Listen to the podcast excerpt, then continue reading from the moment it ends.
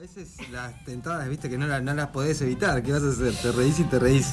Este, así es. Bueno, tampoco nos tenemos que poner tan serios para presentar a este hombre, no porque él no sea serio, sino porque, bueno, siempre nos, nos regala algunas columnas así un poco más informales y más amenas. Hablamos de nuestro obrero digital que está del otro lado, Iván Sánchez. ¿Qué haces, Iván? ¿Cómo va? Hola, ¿cómo les va a los tres? Bien, ¿y vos? Hola, Iván. Muy bien. No, creo, no habrá sido premonitorio lo del otro día en Twitter, ¿no? Eh, lo del otro día. Lo de atragantarse. Ah, no, no, no. No, no, pasa que, que, la gente por ahí no lo sabe, contamos solamente una infidencia, que, que, por ahí con el operador estamos comunicados, digamos, a través de los auriculares, pero lo que él dice no sale al aire, lo escuchamos solamente nosotros, ¿viste? Y bueno, y Pablo a veces dice... Impunidad se llama. Claro, impunidad total, y nosotros somos los que... o sea, aparte te lo dice medio segundo, antes de salir al aire, y ya no claro. te, te pone aire el tipo, entonces entonces no, no podés escaparle. Se manda cada una, Pablito, no sabes lo que es Iván, ¿eh? Ay, ay, ay. Pero fue mortal, la verdad que, bueno, nada, un, un, chiste interno que no pudimos evitar hacerlo externo también. Pero bueno, ya nos acomodamos, ya no lo quiero ni mirar a Pablo. Tengo acá una, me pongo como una especie de, de cartón y no lo miro porque, viste, el contacto visual te hace otra vez volver a ese sentimiento. Pero metámonos en la tecnología, Iván, que, que puede ser divertida, no sé si tanto como para reírnos de esta forma, pero sí. Sí, sí, siempre puede ser divertida. Hoy eh, le puse Food Tech y eso con qué se come. Claro, me parece bien, me parece bien. Estuve leyendo un poquito. Veníamos hablando de comida. La semana pasada hablamos de las EdTech, no sé si se acuerdan, que era sí. tecnología aplicada a la educación. Queríamos como seguir en la misma línea de esto de que la tecnología puede aplicarse a distintas, o puede aplicarse, no, se aplica a distintas industrias, a todas ellas, de maneras distintas, pero bueno, ver cómo es el tema del panorama de la tecnología dentro de la, de, de la industria agroalimentaria. Uh -huh. Vale decir que muchas veces confundimos lo que es el concepto de tecnología con el concepto de innovación. En esta columna más que nada hablamos de innovación que de tecnología, uh -huh. porque tecnología puede ser un lápiz uh, para escribir. Exacto. Claro, también ¿Sí? tenemos un concepto errado a veces de lo que es la tecnología, ¿no? Lo pensamos siempre como con cables conectados y cosas de ese estilo y en realidad no necesariamente. Sí, porque además es una es como una especie de ahorro lingüístico, ¿no? De, uh -huh. de, de, de, englobar en un término muchas cosas que, que, tal vez no sean exactas, pero bueno, nada, remiten a lo mismo. Si uno dice tecnología, más o menos todos entendemos de qué estamos hablando. En el caso de la food tech, eh, cuando se habla de eso, cuando se habla de las aplicaciones para la educación de la semana pasada, hablamos de innovación, de eh, a algo que ya está establecido, un sector, un conjunto de saberes y aplicaciones de esos saberes, cómo mejorarlos, uh -huh. digamos, con ayuda de, de, distintas herramientas, en este caso digitales, por eso se las llama Food Tech. Bien. Hecha esta aclaración, las Food Tech básicamente abarcan todo el panorama de la industria alimentaria, desde la semilla para plantar una, algún tipo de alimento, hasta cómo me llega a mí como usuario, como comensal, que como la comida. Y para eso, en ese proceso, por supuesto que la tecnología, cuando hablamos de aplicación de innovación, remitimos a la ciencia, que es la que nos dice, bueno, acá hay un problema, ¿cómo lo solucionamos? A partir de un estudio empírico. Uh -huh. Es decir, eh, por ejemplo, escuchaba antes la, la, nota al apicultor. Sí. Y decía que había menos eh, sapos y menos abejas. Y normalmente eh, tenemos en cuenta estos saberes que por supuesto son vitales, que es el chacarero, aquel que está ahí y sabe lo que está pasando. Eh, pero además la ciencia puede aportarle datos para que la toma de decisiones sea más precisa. Por ejemplo, si decimos que hay 70% menos de sapos y qué hacen los sapos y las ranas para el ecosistema de la chacra, vamos a tener una información más detallada para tomar decisiones. Exacto. Porque muchas veces el chacarero sabe mucho eh, que ese conocimiento no lo puede eh, llevar a algo escrito, a un dato, ¿no? Y el político no tiene por qué saber de chakras, pero sí tiene que saber que tiene que tomar decisiones para que la, todas las chakras puedan funcionar mejor, ¿no? Uh -huh, claro, a través este, de datos, estadísticas, de, de, de, cruce de información, digamos, ¿no? Claro, datos empíricos precisos que nos ayuden a tomar la decisión correcta, porque si no decimos, bueno, hay menos rana, ¿qué hacemos? Compramos una caja de rana y la echamos la. claro, eso sería como el sentido común que aplican algunos, pero claro, detrás de eso hay un montón de otros análisis que también son válidos y a veces más eficaces también. Claro, incluso con lo que hablaba de las abejas mismas, con el tema de los agroquímicos. Hay que ver si el agroquímico es el indicado para esa chacra, para ese frutal, si con cerrar la colmena, como él decía la noche anterior, eh, solucionamos el problema o si podemos bajar aún más el índice de mortandad de abejas eh, con un determinado proceso basado en datos y estadísticas. De todo esto se encarga la FUTEC. Eh, hay discusiones, por supuesto, eh, no solo en Internet, sino a todo nivel del tema de los transgénicos, de, la evolución de las semillas. En Colombia, me acuerdo, eh, quisieron llegar a una legislación donde solo un productor de semillas podía tener la, como la exclusividad de las semillas, supongamos, del tomate. una locura, ¿no? Eh, para no dar nombres, todos sabemos de quién estamos hablando. Claro, se habla mucho de, esa idea de la. Eh, ¿Cómo se dice? Ya se me fue la, la palabra. Eh, el hecho de, las patentes, quiero decir, ¿no? Claro, patentizar los alimentos. Claro, tardé un montón de decir una palabra que era tan fácil, ¿no? Pero bueno, eh, es verdad, claro, por ahí te patentan la semilla y es como, bueno, a partir de ahora lo que se produce acá tiene que ser de esta semilla. ¿Y Me tienen que pagar una comisión. Claro, hay que pagar un canon para utilizar eso que alguien patentó en algún momento y que por qué deberíamos usar eso, bueno, esa es otra pregunta, ¿no? Claro, mientras los campesinos te decían, ¿por qué si yo estoy, perdón la expresión, culo para arriba juntando la semilla de la selga para sembrar el, la temporada que viene, claro. Eh, ¿qué me van a venir a cobrar a mí las semillas de acelga? Exacto, este, exacto. Bueno, entonces, todas las tecnologías, todas las food tech o las, los emprendimientos food tech, a lo que apuntan es, por un lado, a mejorar con datos y ciencia lo que se produce, y por otro lado, a la sostenibilidad también. Y eso es muy importante, porque no es que solo tenemos en cuenta cómo producir más, sino es cómo producir más y mejor. Claro, claro. Entonces, eh, los ámbitos de aplicación son, por ejemplo, se le dice AgTech a todas las empresas relacionadas con desarrollo de sostenibilidad en la producción agrícola con procesos informatizados, es decir, eh, bueno, esta semilla tiene un porcentaje de eficiencia del tal por ciento en este cuadro con esta tierra. Por ejemplo, los satélites que produce INVAP eh, nos dan información del clima. Con esa información del clima nosotros tenemos muchas más herramientas para saber de temporadas de, siembra, de lluvia, de clima, de etcétera, que mejoran la, producción agrícola. El ARSAT es un claro ejemplo de una aplicación ARTEC que es eh, tecnología agrícola. Claro, un satélite, discúlpame, geoestacional, ¿no? Que le llaman. Claro, claro, claro, porque aparte el ARSAT 2 tenía hasta información del subsuelo. Claro. Digamos, de lo que había en el subsuelo y lo que pasaba en el subsuelo, con lo cual ahí va lo que decíamos de la aplicación no solo de la tecnología o de la innovación del aparato en sí, que es el satélite, sino de toda la investigación científica que hay atrás para lograr ese aparato. ¿no? Eh, después está lo que es Food Science, que es la ciencia aplicada ya al alimento en general y todos los emprendimientos que hacen eh, revolución tecnológica en los alimentos. Por ejemplo, en eso está metido, y acá sí es muy importante, por ejemplo, Leonardo DiCaprio, ¿no? que con eh, está y Bill Gates también están eh, invirtiendo en laboratorios que producen alimentos sintéticos. Por ejemplo, un, eh, un bife de chorizo eh, impreso en 3D, que no es carne, pero tiene el mismo sabor, digamos. Y, pero, ¿qué, ¿Pero qué comemos?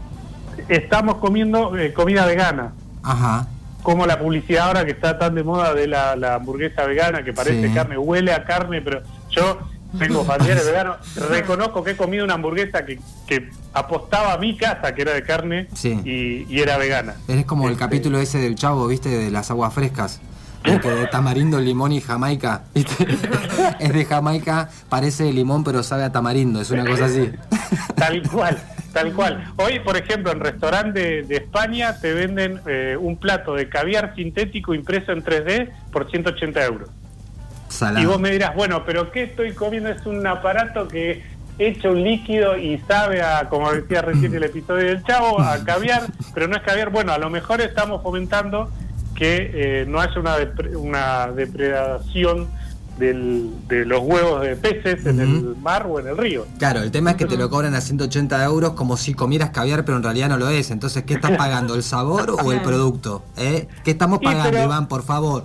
Sí, pero cuando vos decís, cuando vos decís de eh, alimentación y decís comida, nosotros lo que buscamos es sabor y textura y cómo las combinamos. A lo mejor, eh, y, esto también hablábamos el otro día en Twitter, que lo de la comida es cultural. Por supuesto. Eh, nos juntamos, cocinamos, compartimos un momento y, y los sabores y las texturas tienen que ver con eso, con las culturas, cada país tiene su propia cocina y demás. Entonces, a lo mejor eh, es un cambio cultural también pensar que para la sostenibilidad del planeta debemos comer de otra manera. Porque, por ejemplo, otro de los datos es que nosotros desperdiciamos eh, en el planeta un tercio de los alimentos producidos. Un montón. Mm. Es un montón. O sea, una tercera parte de todo lo que producimos lo, desperdiciamos y muchas veces ese desperdicio ni siquiera llega a la mesa. Para dar un dato. Claro, totalmente. son desperdicios que directamente son arrojados a la basura, nadie los consume. Claro, producimos, eh, no sé, 100 kilos de manzana y comemos solo un tercio de eso. Y para los 100 kilos de manzana usamos, usamos agroquímicos para 100 kilos, no para dos tercios de los 100 kilos. Entonces, por eso digo, hay todo un ciclo de, de producción, de hábitos, de cultura, que a través de los datos y la ciencia puede mejorar y las food tech lo que aportan es justamente eso, datos para tomar mejores decisiones. Después, claro, después decimos, tal cual siempre, en todo esto de la ciencia y la tecnología, cuando yo hablo de esto, eh, bajo a tierra digo, bueno, humanicemos los datos también. Porque si yo quiero un asado, a lo mejor el asado es para compartir con amigos y no tanto la carne en sí. Claro, claro. Entonces, eh, y bueno, y después la aplicación de, de, por supuesto, por ejemplo, software para, para restaurantes eh, ya casi queda en la, en la historia esto de que el mozo se acordaba de todo o anotaba en una libretita y ya está. Me van a decir, en todos los restaurantes de nuestra región se hace eso, sí, por supuesto, pero hay muchos restaurantes ya que aplican software de pedidos. Por ejemplo, el mozo toma el pedido con la libretita y carga en una computadora y a la, le llega a la cocina el dato desde la computadora y no desde, desde la libretita. Para gastar menos papel, para, bueno, mejora proceso. Y yo calculo que ya dentro de poco uno va a poder llegar a un restaurante y directamente, no sé, a través de un código QR o lo que sea, poder tener un link directo como para hacer el pedido tal vez de tu celu. El asunto es que, claro, bueno, al mozo no... ¿Y qué hacemos con los mozos? No, claro, pero ellos te llevan y te, traen la comida, igual, digamos, no toman el pedido, pero sí están cumpliendo toda la otra función, que es la gran parte del asunto. Eh, calculo que también sucederá, comenzará a suceder así en algún momento. Sí, a nivel mundial está así. Uno de los ejemplos que te dan cuando empezás a leer sobre FoodTech es una cadena de, restaurantes en, Europa que estaba casi en la bancarrota y la decisión que tomó fue echar a todos sus eh, ah, mozos eh, y poner, vos vas con el teléfono, cargas en una computadora lo que querés y te sirve una sola persona como si fueran las empresas de hamburguesas. Sí. Que vas a una sola caja y ahí te, esa persona te toma el pedido y te da la bandeja. Sí. Este, bueno, una cosa parecida lo que pasa que, bueno, hoy otra vez, bajar a humanizar la tecnología y si logramos que no haya mozos que hacen todo el personal que antes era mozo. A lo mejor la responsabilidad social de esa empresa es capacitarnos para que haga otra cosa. Por ejemplo, desarrollo de software. ¿Qué pasa si en vez de mozos desarrollar software y tener un mejor salario? Después, claro, ahí entran muchos factores como es eh, la rentabilidad del restaurante, eh, que ahí fue tomada la decisión. Pero bueno, eh, hay que equilibrar, ¿no? Porque está bien, tenemos que comer, tenemos que mejorar los procesos, pero los humanos seguimos estando ahí en esos procesos. Y claro.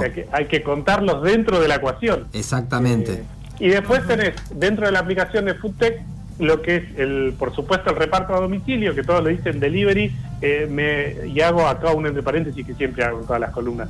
Me molesta muchísimo, muchísimo, sobre todo que organismos oficiales del Estado digan take away. Ah, take tenemos, away, un tenemos un lenguaje muy rico como para andar diciendo delivery take away. Retiren el local. domicilio y retiro retiren el local. Claro, no es tan complicado, ¿no? Comida para llevar, chicos. Claro, este, comida para llevar. Claro, tengo una consulta que hace Pablo, que ahora no sé por qué no quiere hablar, ¿viste? Ahora se hace que habla por, impunidad, Claro, bueno, es eso. Y que, y que tiene fundamento en lo que dice. ¿Qué pasa con que, bueno, por ahí comemos este, alimentos que saben a ese alimento que pedimos, toda la historia, pero qué pasa también con ciertas proteínas o específicamente con lo que aportan esos alimentos a los naturales, quiero decir, a nuestro organismo, ¿no? Porque tal vez no sea lo mismo comer, como decías vos, un caviar, caviar, que comer algo que sepa a caviar. Claro, básicamente lo que eh, está estudiando el laboratorio que está invirtiendo Leonardo DiCaprio es la sustitución de proteínas, digamos, que lo nutricional siga estando ahí, más allá de que no sea un bife de chorizo. Claro. Eh, que no solo que se vea y que guste como el, como el bife de chorizo, sino que tenga los nutrientes o que aporte los mismos nutrientes. Ahí está la verdadera innovación, porque si no, comemos igual. Eh, Pablo más de una vez ha comido una pizza congelada con no muchos nutrientes. No, no, no. No es algo que se preocupe por él, él lo dice por el bien de la comunidad. Él se sacrifica por el resto. Está muy bien, está muy bien. Es una visión altruista de la Totalmente, sí. No, no, yo pensando eh, en eso, eh, ¿qué tal? Buen día, Iván. ¿Cómo eh, estás? Pensando también en el, desarreglo a nivel este, digestivo que se va a empezar a, hacer en los que consuman este tipo de productos. Sí, total, total. Por eso, eh, digamos, el, aporte es la ciencia, ¿no? Porque cuando uno empieza a estudiar esas cosas no es solo que se vea bien, ¿no? o que huela bien. Y si no tiene sentido. Que tiene que, no tiene que enfermar a nadie, básicamente, porque de hecho hoy nos enferman o, descubrimos que son transgénicos alimentos que están en la tierra, que uno dice, bueno, el bife de chorizo impreso en 3D es una. me va a matar. Y el tomate este no, porque nació de, es como decir, viste, como melón y no engordo. Sí, eh, claro si te comes siete melones en una tarde, probablemente te haga, mal. Sí, sí, Es, real. Sí, bueno, está, está bueno que se aplique ahí. Calculo que después incluso, porque estas cosas, como vos decías, siguen siendo carísimas y están como muy lejanas al bolsillo común de la gente, pero tal vez si esto se sigue desarrollando, esa idea de que hay más oferta podría bajar un poco los costos, ¿no? En una de esas. Claro, porque ahí la, ecuación es económica, tal cual lo decís vos, eh, donde no de más la sostenibilidad del planeta en cuanto a producción, en cuanto a uso de químicos en, los campos, en cuanto a, la industria como generadora de gases invernaderos, eh, y, la ecuación sea o explotamos como planeta o comemos mejor con comida en 3D que no nos haga mal al, sistema digestivo, o, explotamos como planeta, digamos, también ahí entra la ecuación, la, la ciencia en decir, bueno, miren, en la forma en que producimos hoy los alimentos, que los consumimos y los comemos, nos queda esto de vida a nivel planetario, porque por ejemplo, otro de los datos también es que la dieta que nosotros tenemos o que el planeta tiene repercute en el medio ambiente. Y vos me decís, ¿cómo es eso? Y sí, si comemos papa frita, no solo comemos la papa frita y nos hace mal al organismo, sino que desechamos el, papel sintético en el que viene. Y eso contamina y tarda no sé cuánto tiempo en degradarse. Entonces, a lo mejor con eh, generación de comidas o snacks, que eso también es una, una de las ramas que investiga el foodtech, por ejemplo, eh, todo lo que es eh, la reutilización de lo desechable, en esto del tercio desechado, por ejemplo, la piel del salmón que antes se tiraba, ahora se come como un chip, se, Exactamente. Se come. Sí, estoy, estoy, conozco gente acá que está empezando a, a, investigar en relación a eso, a ver también esos, acostumbrarnos a que la papa frita está bien, es la papa frita, pero también podemos comer otras cosas que vienen por ahí de un origen eh, vegetal orgánico y lo que sea. Y este, bueno, también te puedes llevar tu bolsita y en vez de clavarte unas papas Lay's, te clavas una, no sé, una cáscara de manzana que te sirve también como chip. Sí, unos chips de manzana, pera o batata que, creo que hay una empresa local que las vende. Eso es innovación en.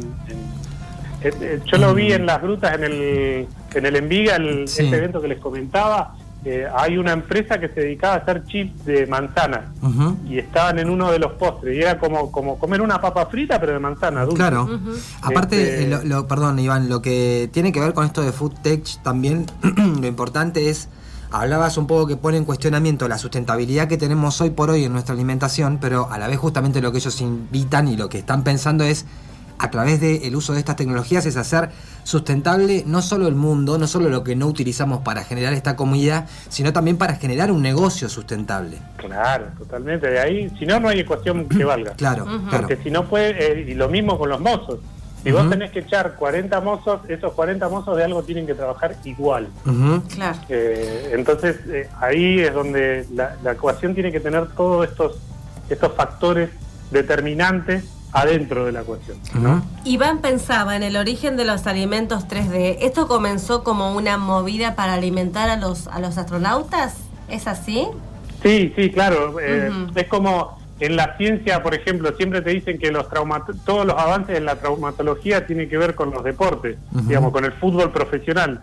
Eh, que, las resonancias magnéticas sean mejores tiene que ver con que necesitamos saber qué le pasa a la rodilla de Messi antes de que salga a jugar.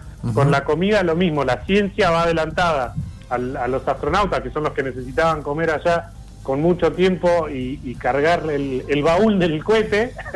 este, y, ahí, claro, eh, ellos comen comida sintética hace muchísimo tiempo, desde la, década del 60. Claro. Bien. Bien, Iván, bueno, leía, hay varios, varios puntos más, ¿no? Que tienen que ver con, lo que es eh, esto del food tech. Eh, hablo también de, leía por acá lo que es el coaching, siguiendo con palabras este, importadas, ¿no? Que abarca, Claro, capacitaciones, ¿no? Que eso, bueno, por supuesto también. Eh, se empiezan a generar, como vos decías, a través de, la aplicación de nuevas tecnologías, algunos otros lugares, ¿no? Donde meternos y donde investigar para poder ser también, entre comillas, y aunque a veces suena mal, mano de obra, ¿verdad? Claro, totalmente. Y después también, eh, aparte de la capacitación, que era lo que decíamos de los mozos, por ejemplo, del, coaching, sí. Eh, tenés también la llegada del foodtech a lo que es la experiencia del usuario final. Claro. Lo que somos todos nosotros, por ejemplo. Piensen, ¿se acuerdan, ¿se acuerdan cuando hablamos de eh, Internet de las cosas? Que eh, podíamos incluso cortar el pasto con una cortadora y que o que nos diga eh, un dato en internet cuál es el mejor momento para regar, por ejemplo. Sí. bueno, con la comida puede pasar lo mismo para el usuario final. Nosotros podemos, el foodtech puede incluso investigar dietas personalizadas. Es decir, qué nutrientes necesita cada cuerpo para porque no es lo mismo, no somos lo mismo cada uno de nosotros. No comemos lo mismo y no necesitamos lo mismo a nivel nutriente, como bien decía Pablo. Entonces, a lo mejor hoy esta semana necesito, siempre necesito menos carbohidratos, pero digo, eh, poder nivelar eso con dietas personalizadas a través de datos precisos de peso, masa corporal, eh, grasa en cuerpo, etcétera, y que esos datos te sirvan a vos para comer mejor por ejemplo, con un, eh, con un seguimiento de una dieta personalizada a través de, un, de una aplicación informática, o la cantidad de proteínas eh, vegetales y cárnicas que necesitas. Eh, la aplicación del FoodTech tiene todos los procesos en los que nosotros podamos pensar en comida. Bien, bien, desde el inicio hasta el final. Exacto. Bien, perfecto. Bueno, Iván, te agradezco, te agradecemos por esto. Siempre está bueno siempre que hablamos, digo, ¿por qué Iván no está acá en Roca? ¿Por, qué no podría estar acá compartiendo todos nuestros días? Pero bueno, ya lo haremos, ya te lo dije fuera del aire, Iván, y lo digo al aire. En algún momento lo haremos. Vamos a ver, en algún momento la vida nos cruzará. Hay que ver qué opina él. No, no, sé si te gustaría estar todos los días acá. ¿Qué onda? A mí siempre, sí, sí, sí. Los buenos espacios siempre hay que compartirlos. Y porque vos, aparte, no sé si eso por obligación o qué, pero también escuchás el programa, por lo menos los miércoles seguro. Este, o sea que, tan mal no, no, la, no la pasarías, evidentemente. Sí, sí, casi me, preocupé en la grieta del choripán aquella vez. Aquella vez, sí. Pero después escucho aunque no participe. Ni hablar. o criolla o sin criolla la grieta. Era esa la, grieta que habías planteado, es verdad. Bueno, otro día la discutimos hablando de food tech y em, demás. Pensaba, ¿no? Empezamos el, programa hablando de, comida y terminamos, cerramos hablando de, comida. Empezamos hablando de los ñoquis, Iván. Claro. Hoy 29 se come ñoquis. Eh, no sé tu caso, ¿vos vas a, vas a comer ñoquis hoy? ¿Tenés Todavía no tengo ni idea, Claudia. Eso se decide cinco minutos ah, antes. Ah, mira. Eh, o los asados se definen el, fin de semana. Claro, claro. Este, Viste que el problema igual de definir la comida cinco minutos antes es que terminás comiendo cualquier porquería, porque si después te lleva 40 minutos de hacer la comida, ya fue, ya estás tarde. O sea que Una app que me diga media hora antes tenés que, ponerlo claro, a hervir los huevos. Exactamente, poner agua a hervir porque se te pasa todo. Es así. Bueno, Iván, nos encontramos el miércoles que viene nosotros aquí al aire en la radio y nos encontramos viernes y lunes en Twitter también para charlar sobre lo que nos deja la semana y también para charlar sobre cómo empezamos la semana, ¿no? Según el día en el que estemos. Esos de varios, varios digitales. Exactamente. Bueno, querido, muchas gracias, como siempre. Abrazo a los tres. Abrazo grande. Gracias. Pasaba Iván Sánchez, nuestro obrero digital, que siempre, siempre te tira un tema que vos decís, che, a ver, ¿qué podremos hablar de esto? Y Iván te hace de, ese pequeño concepto un mundo interesantísimo eh, siempre es bienvenida la, palabra de nuestro compañero. Igual a mí me da cosita esto de la, la impresión 3D en los alimentos. ¿A vos no? no? no? Me genera algo como que... sí, pero qué sé, yo? habría que probarlo. Pareciera que para nosotros está un poco lejos eso todavía. Bastante lejos, sí. Y, bueno, todavía estamos como muy acostumbrados a, lo tradicional, a lo de siempre, ¿no? Lo que tenemos también nos cuesta mucho, ¿no? A los seres humanos como seres humanos cambiar esas costumbres y empezar a mirar lo nuevo con, con mayor, este, ¿cómo decirlo?, credibilidad o algo de eso, ¿no? Adaptarnos a, ciertas circunstancias que nos propone esto, el paso del tiempo, ¿no? Esto de, de ayornarse todo.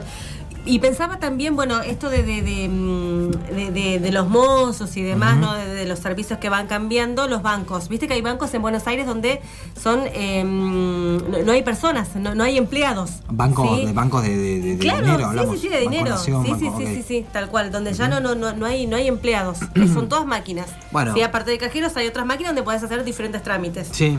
Eh, sí, es verdad. De hecho, hay máquinas que solo sirven para hacer trámites y no te dan plata. Terminales autoservicios, eso, No, me salía el término. Y bueno, pero calculo que también con todo esto de la pandemia y demás ha favorecido a que la gente también interactúe mucho más con eso. Viste que tenemos como la seguridad de que mejor que nos atienda alguien siempre. Porque por ahí no entendemos cómo funciona. Yo siempre tengo miedo de mandarme una y viste pensar esto no mm. tiene vuelta atrás como sí. tiene vuelta atrás por ahí te lleva un trámite más pero tiene una vuelta atrás no importa si te equivocas pero siempre tenemos como esa idea, digo, siempre la costumbre, ¿no? Ahí en el medio de decir, no, es mejor que nos atienda una persona. De golpe cuando te enterás, bueno, ni hablar cuando, cuando está todo lo del home banking y te adherís todos los servicios, ¿cuántas, ¿cuánto tiempo nos ha resuelto? Te ahorras mucho, mucho tiempo, claro, pero bueno, eh, esto de las terminales de autoservicio te da como cosita. Eh, me, contaban que en Buenos Aires son lugares como, no es que solamente tenés los cajeros, sino que tenés como oficinas, como box, viste, te podés sentar todo, pero bueno, no hay empleados. Ajá. Son todas máquinas. Mirá. Tenés que saber cómo, bueno, realizar los, trámites y demás, ¿no?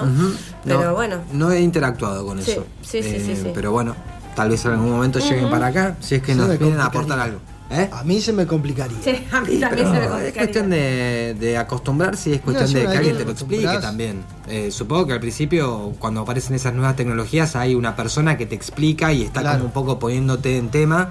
Y después ya la ciudadanía general mm. este, puede ya ir a hacer sus cosas ahí sin, sin depender de alguien más. Yo hoy por hoy estoy haciendo todo home banking y lo que siempre recomiendo es guardar el cupón siempre. Viste que eso te genera un cuponcito y guardo todo.